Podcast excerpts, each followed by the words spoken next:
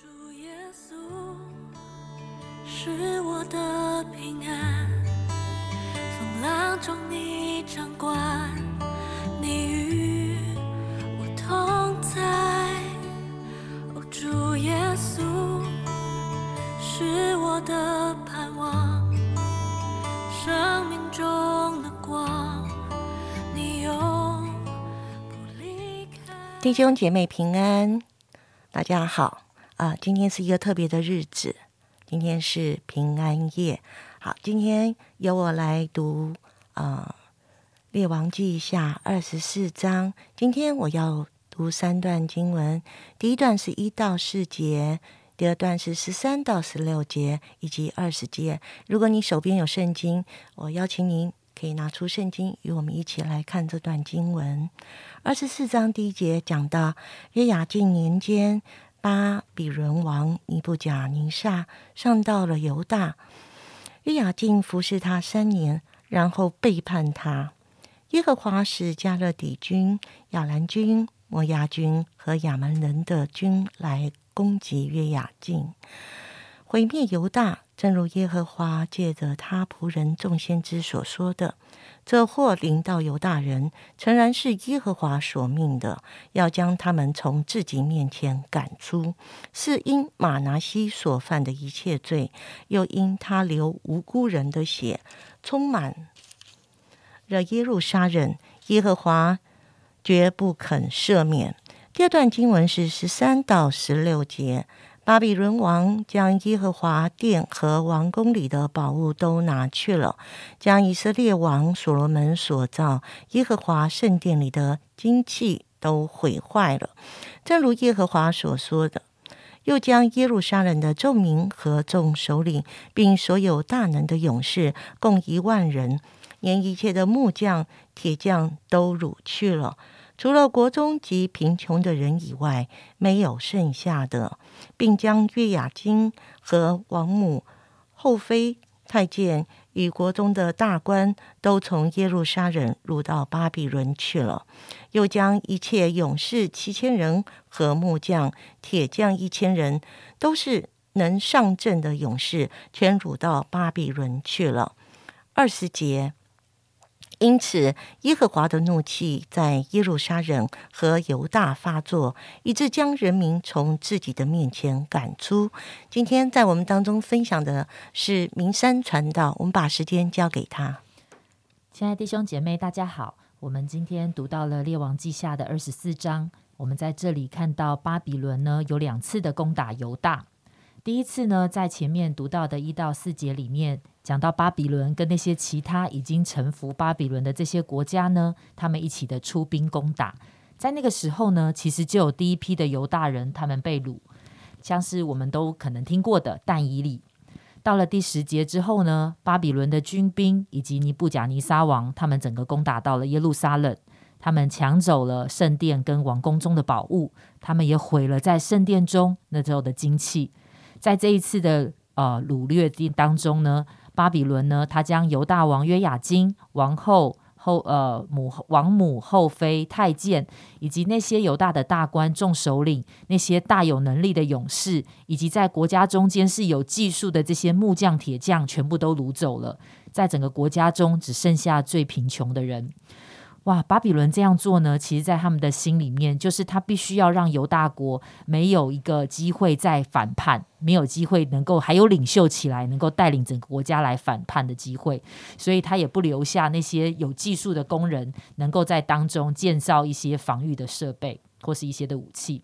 发生的这一切事情呢，圣经很清楚的告诉我们，这是出于耶和华神的管教。在过去的日子里面，上帝一直在忍耐、宽容、怜悯犹大国，他给他们有许多的机会悔改。甚至我们可以说，其实，在前面我们看到北国以色列他们灭亡的时候，其实对犹大国来讲，应该就是一个很重要的警讯了。但是他们却没有放在心上，他们向着神一直是非常的刚硬，非常的骄傲，他们不愿意听上帝恩慈警戒的话语。就有人说。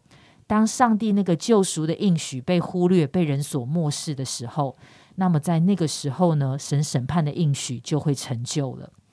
当上帝当人如果拒绝不愿意去听上帝恩典救赎的话语的时候，其实人就会遭遇到那些的哦那样的一些的管教在生命当中。所以在二十节的里面，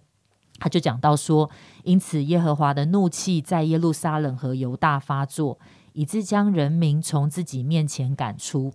诶，我不晓得大家心里面会不会有一种感叹，就是上帝是这么的爱他的百姓，上帝怎么会忍心把这些跟他立约、他所爱的百姓从土地上赶出去呢？好，那其实呢，我觉得这就是，这就是好像其实，在啊，早在立位记的时候，好像这位圣洁公义的上帝，他在过去他不容许迦南人他们的罪恶败坏污染土地，所以同样的。他们也不不，他也不容许他的百姓一直活在那个败坏的里面，好像活在那个罪恶，活在那个无所谓，好像活在那个因着罪，他们不但是彼此伤害，他们所犯的一切又污染他所创造的土地，好像在这一切的当中，最后犹大国也走向灭亡的道路，好像就像神神曾说的，他们会从这个土地上被吐出去了一样。所以，我们在这里就看到了有以色列人犹大国，他们有两次的被掳到外邦。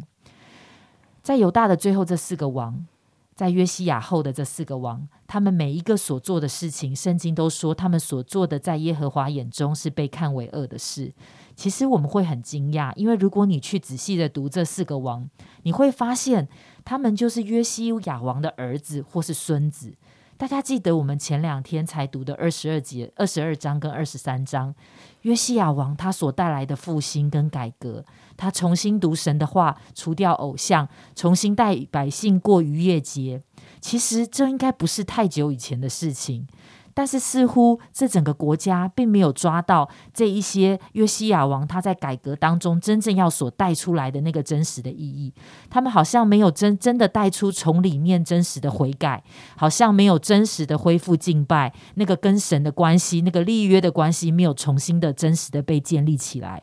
甚至我们会说，连约书亚自己的家，他的孩子，他的孙子都没有真实的悔改，以至于这整个国家走入了黑暗的历史。我想走入黑暗的历史，其实是很令人感叹的，而且可能大家也会觉得啊，我们是神的百姓，怎么会走到今天？虽然在这样一个最黑暗的时候，上帝仍然留下盼望，好像不只是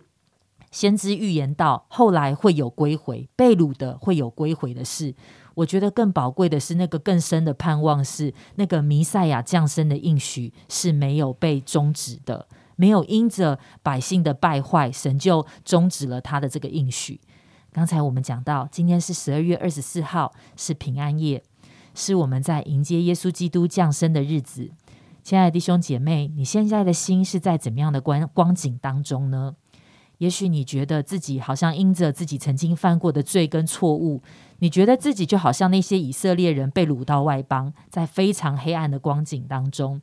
那么今天正是一个我们可以回转跟呼求神的时候，在我们的心里面，是否愿意预备一个地方，是让耶稣、让耶稣的真光可以进到我们的里面，让耶稣降临在我们的生命当中，使过去的黑暗要被赶逐出去，上帝的真光照在我们的里面，让我们一起来迎接耶稣吧。好，我们谢谢明三传道在我面前的分享。呃，今天真的是一个特别的日子，我们真的很感谢神赐下他的独生爱子耶稣，为了我们来到这世上。嗯，有的时候我们在生命当中、生活当中，我们也会遭遇困境、挫折跟失败。我们有的时候会想，或许改变这个方法，采用那个方法，或许就不会有这个结果，就不会有现在的困境、挫折、失败。我们往往会很自然的从方法放上来反思，似乎是因为我选择失误，以至于偶偶然造成。但是有的时候，我们有没有停下来反思一下，我们有没有得罪神的地方？我有没有做不讨神喜悦的事？是不是借着这事来管教我？是不是因为我与神的关系有问题，以至于有的时候看起来是方法是选择的问题，但实质上是我这个人与神关系的问题。在神的面前，如果我们与神的关系对了，事才会对；与神的关系对了，事情即使出错、失误也容易纠正。但是如果与神的关系不对，事情一定不对。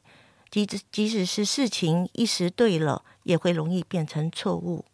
神有的时候会让我们在生命生活当中遭遇到对头，遭遇到指责，遭遇到难处，甚至遭遇到困境、挫折、失败，为的是使我们啊与神的关系人重新恢复、重新和好、更加亲密，使我们离开罪恶更加圣洁。呃，感谢神，真的是给我们这样的恩典，就是我们可以来读他的话语，常常从历史当中，从呃过去的一些的。君王身上，我们可以有生命很多的学习跟提醒。真的，求主真是来保守我们的心思和意念，我们更多的来聆听神的话语，每一天行在他的脚步，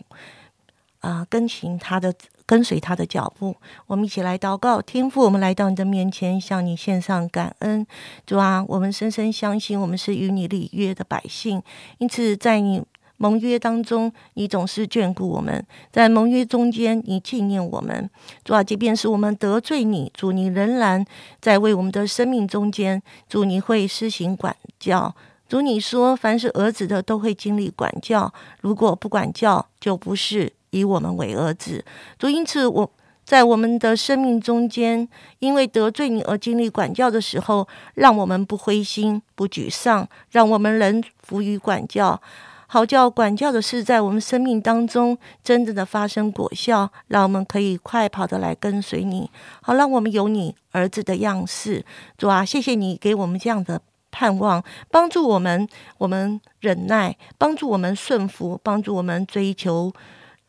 圣洁，让我们一生都可以荣耀你的名。谢谢主垂听我们众人在你面前的祷告，是奉靠主耶稣得胜的名。阿门。